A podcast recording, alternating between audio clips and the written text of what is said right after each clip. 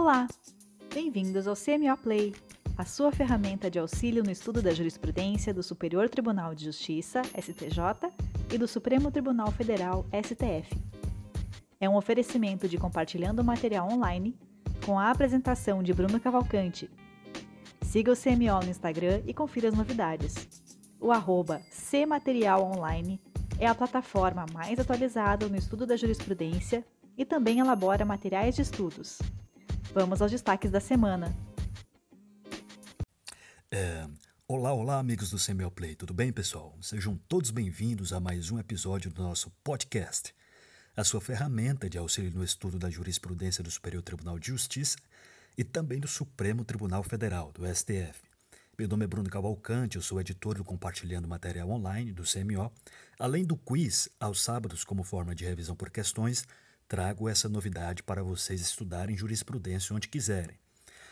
Pois bem, estamos gravando hoje, é, dia 31 de dezembro de 2020, o nosso oitavo e último episódio do ano. Neste episódio, trarei alguns destaques do último informativo do STJ, informativo número 683, 683. O episódio será dividido então em duas partes. Primeiro, cinco destaques do grupo 1 do informativo, para quem não conhece, o grupo 1 aqui trata das matérias de direito civil, processual civil e direito do consumidor. E a segunda parte vai ficar com os destaques de direito penal e processual penal. Vamos aos julgados. Primeira parte. Primeiro julgado envolvendo direito civil. O prazo decadencial do exercício do direito de preferência por condômino, na ausência de prévia notificação, inicia-se com o registro da escritura pública de compra e venda da fração ideal da coisa comum indivisa. Nos termos do artigo 504 do Código Civil, é garantido ao condômino o direito de preferência na aquisição de fração ideal de coisa comum indivisa, em iguais condições ofertadas ao terceiro estranho a relação condominial, desde que o exerça no prazo de 180 dias a contar da ciência.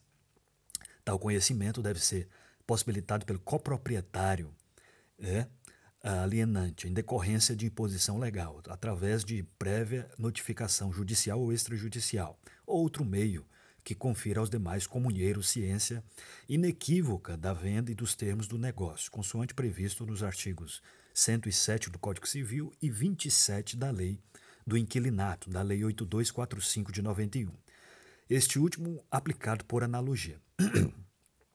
É, em relação à notificação, salientou-se que esta deve ser, em regra, judicial ou extrajudicial, de modo expresso e com comprovante de recebimento, a fim de demonstrar a inequívoca ciência por parte dos outros condôminos da intenção de venda. Nada impede, contudo, que nos termos do artigo 107 do Código Civil o reconhecimento aos outros consortes se dê por meios informais, uma vez que a lei não prevê forma específica para tal ato.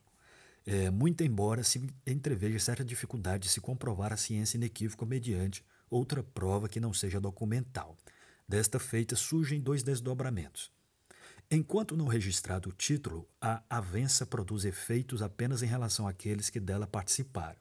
Ao passo que, realizado o registro, tais efeitos atingem toda a sociedade. Diante disso, outra não pode ser a conclusão senão aquela em que a ausência de comunicação prévia aos demais coproprietários pelo condômino alienante acerca da venda do seu quinhão do imóvel como um indivíduo ao terceiro estranho, a relação condominial é suprida pelo registro da escritura pública de compra e venda, iniciando-se, a partir daí, o transcurso do prazo decadencial do direito de preferência, porquanto presumida a ciência do negócio, nos limites das informações constantes do título levado a registro. Portanto, o prazo decadencial do, do exercício do direito de preferência por condômino, na ausência de prévia notificação, inicia-se com o registro da escritura pública de compra e venda da fração ideal da coisa comum indivisa, certo? Segundo julgado também de direito civil. Em caso de ofensa ao direito brasileiro em aplicação hospedada no estrangeiro, é possível a determinação judicial por autoridade brasileira de que tal conteúdo seja retirado da internet e que os dados do autor da ofensa sejam apresentados à vítima. Em conflitos trans, transfronteiriços, transfronteiriços na internet, a autoridade responsável deve atuar de forma prudente, cautelosa e autorrestritiva, reconhecendo que a territorialidade da jurisdição permanece sendo a regra, cuja exceção somente pode ser admitida quando atendidos cumulativamente os seguintes critérios. Primeiro, fortes razões jurídicas de, de mérito, baseada no direito local e internacional. 2. Proporcionalidade entre a medida e o fim almejado. E 3. Observância dos procedimentos previstos nas leis locais e internacionais. Quando a alegada atividade ilícita tiver sido praticada pela internet, independentemente de foro previsto no contrato de prestação de serviço, ainda que no exterior é competente a autoridade judiciária brasileira, caso acionada para dirimir o conflito, pois aqui tem domicílio a autora e é o local onde houve acesso ao sítio eletrônico onde a informação foi veiculada, interpretando-se como ato praticado no Brasil. Com base no artigo 11 do Marco Civil da Internet, da Lei 12965 de 2014, tem-se aplicação da lei brasileira sempre que qualquer operação de coleta, armazenamento, guarda e tratamento de registros de dados pessoais ou de comunicações e de aplicações de internet ocorra em território nacional, mesmo que apenas um dos dispositivos da comunicação esteja no Brasil e mesmo que as atividades sejam feitas por empresa com sede no estrangeiro. O julgamento foi no recurso especial 1.745.657 de São Paulo. Né? Portanto, em caso de ofensa ao direito brasileiro em aplicação hospedada no estrangeiro, é possível, sim, a determinação judicial por autoridade brasileira de que tal conteúdo seja retirado da internet, que os dados do autor da ofensa sejam apresentados à vítima. Terceiro julgado envolvendo também matéria de direito civil e processual civil. Havendo pedido de indenização por perdas e danos, em geral, pode o juiz reconhecer a aplicação da perda de uma chance sem que isso implique julgamento fora da pretensão autoral. Pela aplicação do princípio da congruência ou da distrição, cabe ao magistrado decidir a lide dentro dos limites fixados pelas partes, conforme estabelecem os artigos 128 e 460 do Código de Processo Civil, CPC de 73.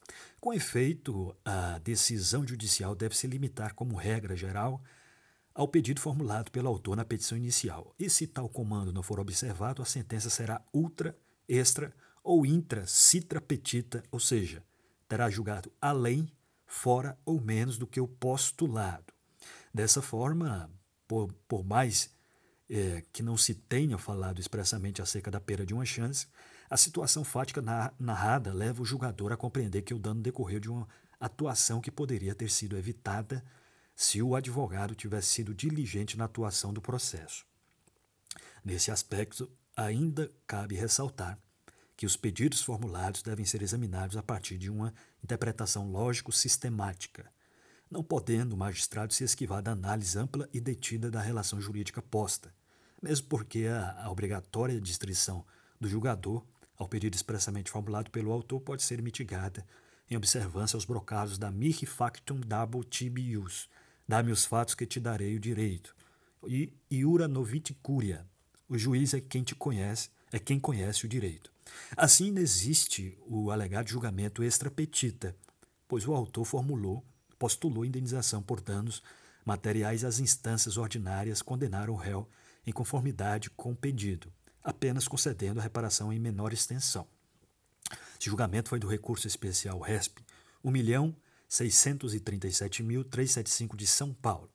É, portanto, havendo pedido de indenização por perdas e danos em geral, pode sim o juiz reconhecer a aplicação da perda de uma chance sem que isso implique julgamento fora da pretensão autoral. Quarto julgado envolvendo matéria de direito processo, processual civil.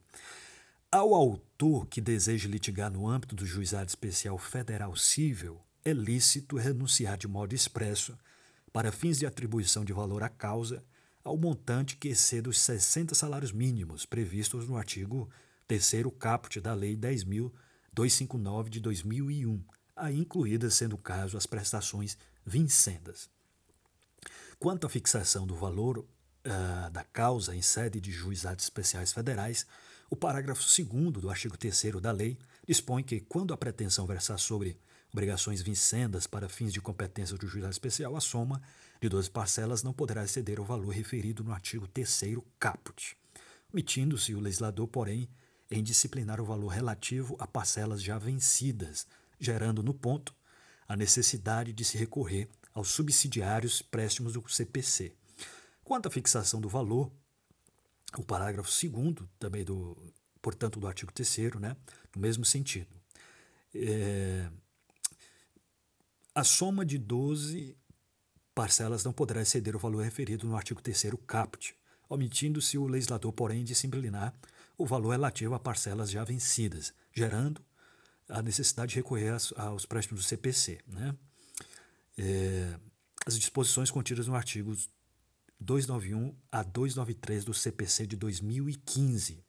Em reforço, mencionou-se que, embora a lei dos juizados especiais federais não cuide, não cuide expressamente da possibilidade de renúncia inicial para fins de fixação da competência dos juizados especiais federais, seu parágrafo 4 no artigo 17 dispõe que, se o valor da execução ultrapassar o estabelecido no parágrafo 1, o pagamento far-se-á sempre por meio de precatório, sendo facultado à parte exequente a renúncia ao crédito do valor excedente, para que possa optar pelo pagamento do saldo sem um precatório, da forma lá prevista. Ora, se o legislador, na fase de cumprimento da decisão, previu expressamente a possibilidade de renúncia, não se compreende como razoável vedar-se ao interessado no ato de ajuizamento da ação a possibilidade de dispor de valores presumidamente seus em prol de uma solução mais célere do litígio perante juizados especiais federais. Em suma, inexistem amarras legais que impeçam o demandante de assim lhe convindo reivindicar pretensão financeira menor que lhe possibilite, que possibilite enquadrar-se enquadrar na alçada estabelecida pelo artigo 3 caput da Lei dos Juizados Especiais Federais. Se o julgamento foi do RESP 1.807.665 de Santa Catarina. Portanto, ao autor é lícito, sim, que deseje litigar no Juizado Especial Federal, renunciar de modo expresso para fins de atribuição de valor à causa ao montante que exceda os 60 salários mínimos. E aí incluído, sendo o caso, as prestações vincendas. Quinto e último julgado, também envolvendo matéria de direito processual civil e direito civil. Imóvel, bem de família oferecido como calção imobiliária em contrato de locação não pode ser objeto de penhora. Imóvel, bem de família oferecido como calção não pode ser objeto de penhora. Em é, paralelo ao mistério destacar também que, o, que a Lei 8245 de 91, Lei do Inquilinato, inseriu o inciso 7 ao artigo 3 da Lei 8009 de 90, que dispõe acerca de exceções à regra geral da impenhorabilidade do bem de família, fazendo constar que a penhora do bem de família será autorizada quando se tratar de obrigação decorrente de fiança concedida em contrato de locação. Como se sabe, as hipóteses de exceção à regra da impenhorabilidade do bem de família previstas na Lei 8009 de 1990 são taxativas, não comportando interpretação extensiva. De fato, é, considerando a, que a possibilidade de expropriação do imóvel residencial é exceção à garantia da impenhorabilidade, a interpretação às ressalvas legais deve ser restritivas, sobretudo na hipótese sob exame em que o legislador optou expressamente pela espécie fiança e não pelo gênero calção, não deixando, por conseguinte, margem a dúvidas. É, o julgamento do recurso especial 1.873.203 de São Paulo.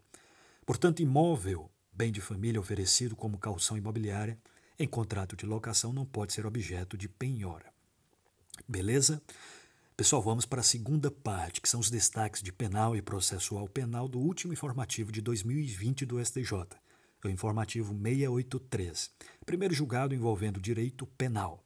É atípica a conduta de importar pequena quantidade de sementes de maconha. Cingiu-se o dissenso quanto ao tema relativo à tipicidade ou não da conduta de importar pouca, pouca quantidade de sementes de maconha. O acordo embargado da quinta turma é, entende que a importação clandestina de sementes de cannabis configura o tipo penal descrito no artigo 33, parágrafo 1, inciso 1 da Lei 11.343 de 2006, Lei Antidrogas. Por sua vez, para o acórdão paradigma da sexta turma, tratando-se de pequena quantidade de sementes e inexistindo a expressa previsão normativa que criminaliza, entre as condutas do artigo 28 da Lei de Drogas a importação de pequena quantidade de matéria-prima ou insumo destinado à preparação de droga para consumo pessoal, é forçoso reconhecer a tipicidade do fato. Né? O conceito de droga para fins penais é aquele ali estabelecido no, no artigo 1. A mesma lei traz no seu artigo 66, para fins do disposto no parágrafo único do artigo 1 desta lei, né, é, até que seja atualizada a terminologia da lista mencionada no preceito, denominam-se drogas substâncias entorpecentes psicotrópicas precursoras e outras sob controle especial da portaria SVS do Ministério da Saúde, número 344 de 98. É, em homenagem à segurança jurídica, ao princípio da razoável duração do processo, privilegiou-se o entendimento majoritário, já formado nesse Superior Tribunal de Justiça, que está em consonância com os precedentes da Suprema Corte, que consideram atípica a importação de pequena quantidade de sementes de maconha. É, o recurso é no RESP 1.624.564 de São Paulo. Portanto, é a típica conduta de importar pequena quantidade de sementes de maconha Segundo julgado envolvendo direito penal e processual penal. Direito penal porque envolve o crime de tráfico privilegiado e processo penal por se tratar do tema da segregação cautelar, ou seja, do tema da prisão. As diretrizes para individualização da pena e segregação cautelar dos autores de crime de tráfico privilegiado, por decorrerem de precedentes qualificados das cortes superiores, devem ser observadas, sempre ressalvada naturalmente a eventual indicação de peculiaridades do caso examinado, a permitir distinguir a hipótese em julgamento da que fora decidida nos referidos precedentes.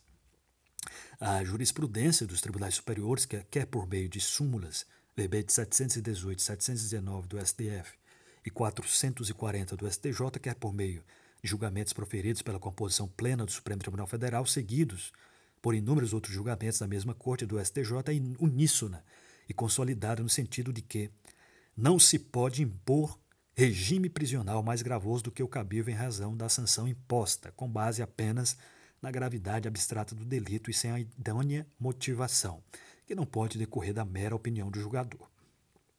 O condenado por crime de tráfico privilegiado, nos termos do artigo 33, parágrafo 4 a pena inferior a quatro anos de reclusão faz jus a cumprir a reprimenda em regime inicial aberto ou excepcionalmente em semiaberto, desde que, por motivação idônea, não decorrente de, da mera natureza do crime, de sua gravidade abstrata ou da opinião pessoal do julgador. É o condenado por crime de tráfico privilegiado, nas condições e nas ressalvas da linha anterior, faz jus a substituição da pena privativa de liberdade por restritiva de direitos.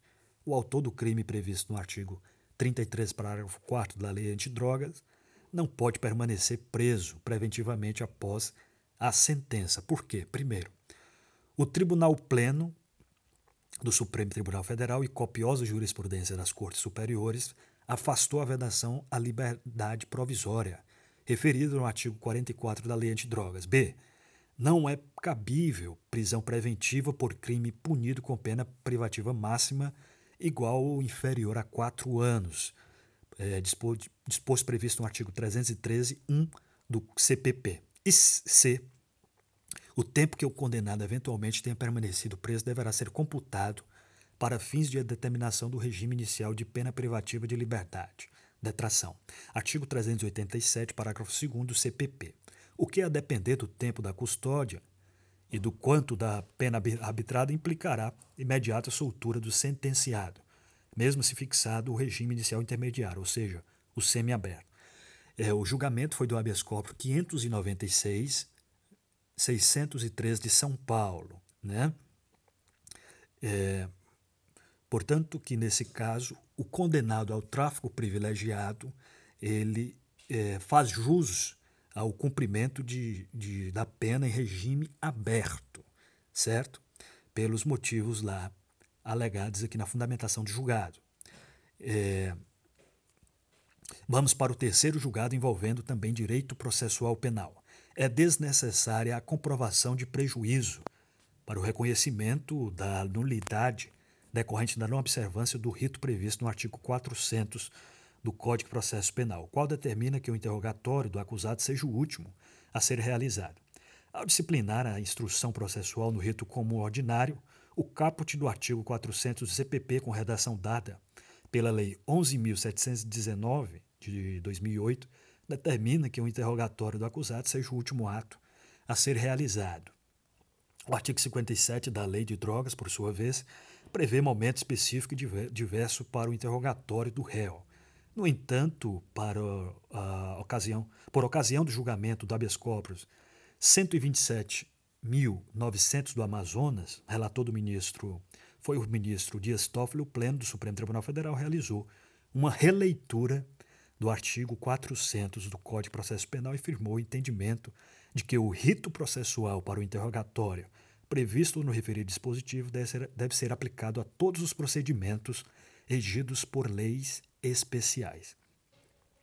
É, isso porque a Lei 11.719 de 2008 preponderou sobre as, prepondera sobre as disposições em sentido contrário, delineadas em legislação especial, por se tratar de lei posterior mais benéfica ao acusado, lex mitio, visto que assegura maior efetividade a princípios constitucionais, notadamente aos do contraditório e também da ampla defesa. Por fim, uma vez fixada a compreensão pela desnecessidade de a defesa ter de demonstrar eventual prejuízo decorrente da inversão da ordem do interrogatório dos réus em processo do qual resultou a condenação e porque o procedimento adotado afrontou os princípios do contraditório da ampla defesa, não há como condicionar é, o reconhecimento da nulidade ao fato de a defesa acuir ou não o vício processual já na própria audiência de instrução.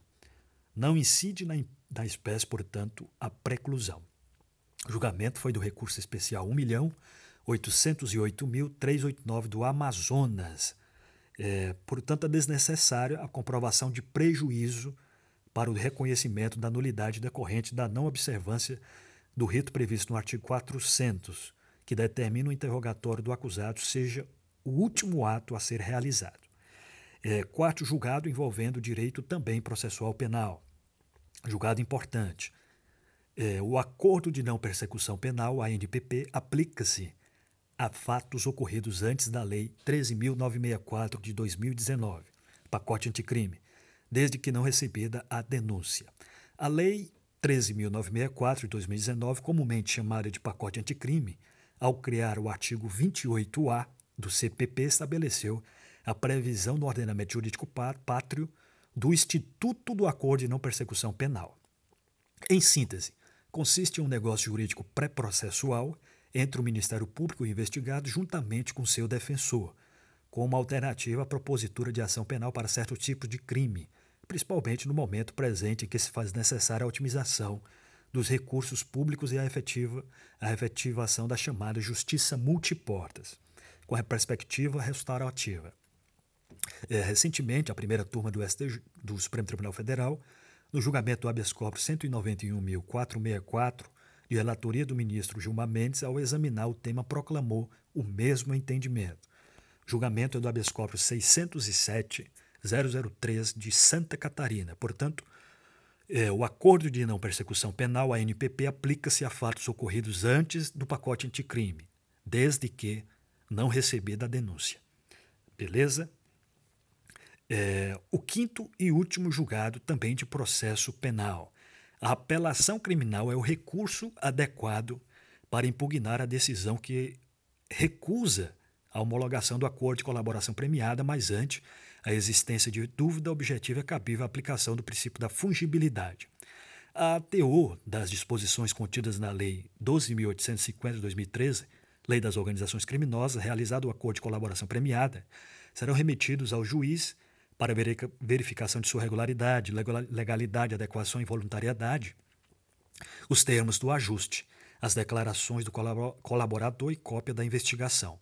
Tem-se nessa fase a fiscalização dos aspectos previstos no artigo 4 parágrafo 7 do mesmo regramento legal, com redação incluída pelo pacote anticrime. O magistrado poderá recusar a homologação da proposta, que não atender aos requisitos legais e esse ato judicial tem conteúdo decisório, pois impede um meio de obtenção da prova. Entretanto, não existe previsão normativa sobre o recurso cabível para sua impugnação. É, desse modo, analisadas as espécies, tem-se que a apelação criminal é apropriada para confrontar a decisão que recusar a homologação da proposta de acordo de colaboração premiada. Certo? É, de toda forma, ante a existência de dúvida objetiva quanto ao instrumento adequado para combater o provimento jurisdicional, não constitui erro grosseiro o manejo de correição parcial, principalmente quando esse instrumento foi aceito em situações outras pelo tribunal de origem, interposta a insurgência no interstício de cinco dias, sem que se possa falar em sua intempestividade, é perfeitamente aplicável um princípio da fungibilidade recursal. Assim, consoante preceitou o artigo 579 do CPP, salvo a hipótese de má-fé, a parte não será prejudicada pela interposição de um recurso por outro. O julgamento foi do recurso especial 1 834.215 do Rio Grande do Sul. Né? Portanto, o recurso adequado para impugnar a decisão que recusa homologação do acordo de colaboração premiada é apelação criminal. Beleza? É isso aí, pessoal. Espero que tenham gostado. Lembrando, mais uma vez, que estamos no processo de elaboração dos nossos e-books, Caderno de Jurisprudência em Questões e Pacote Anticrime, né? que deverão ser lançados no final de janeiro para os concursos de 2021. Quero agradecer ao pessoal que já está adquirindo aí antecipadamente, né, no pré-lançamento. E também ele serve para advogados, juízes, promotores, desembargadores que quiserem se atualizar com toda a jurisprudência do STJ e do STF. Agradecer mais uma vez a amiga Edilvane, que é procuradora do Rio Grande do Sul, no Rio Grande do Sul, né, pela apresentação do podcast, desejar um feliz ano novo a todos os amigos e ouvintes e que 2021 seja muito melhor do que foi 2020. Contem comigo, feliz ano novo, abraço e bons estudos.